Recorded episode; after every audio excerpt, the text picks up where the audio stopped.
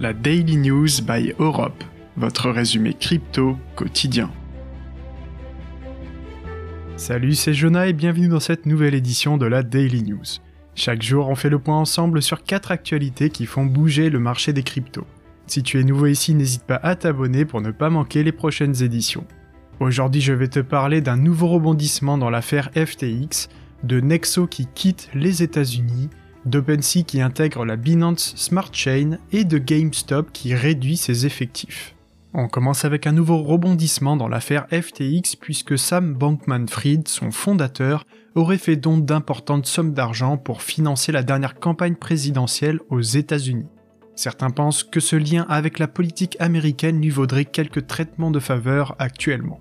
En effet, il a détourné plusieurs milliards de dollars il y a un mois maintenant et n'est toujours pas condamné. Affaire à suivre.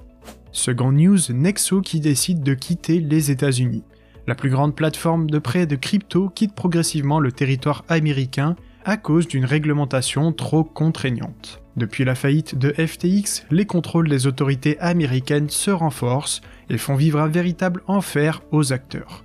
Troisième news, OpenSea qui intègre la Binance Smart Chain.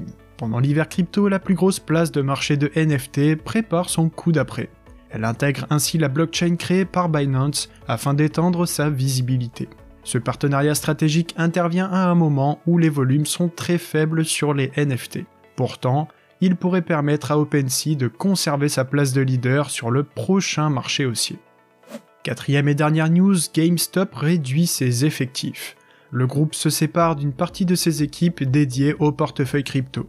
Ce marché, actuellement en plein hiver, n'est visiblement pas assez rémunérateur. GameStop rejoint ainsi les 900 entreprises technologiques qui ont licencié une partie de leur personnel cette année. Cette Daily News touche à sa fin, si le contenu t'a plu, n'hésite pas à t'abonner. Tu peux aussi nous laisser une note sur Apple Podcast et sur Spotify. Quant à moi, je te retrouve demain pour une nouvelle édition. Salut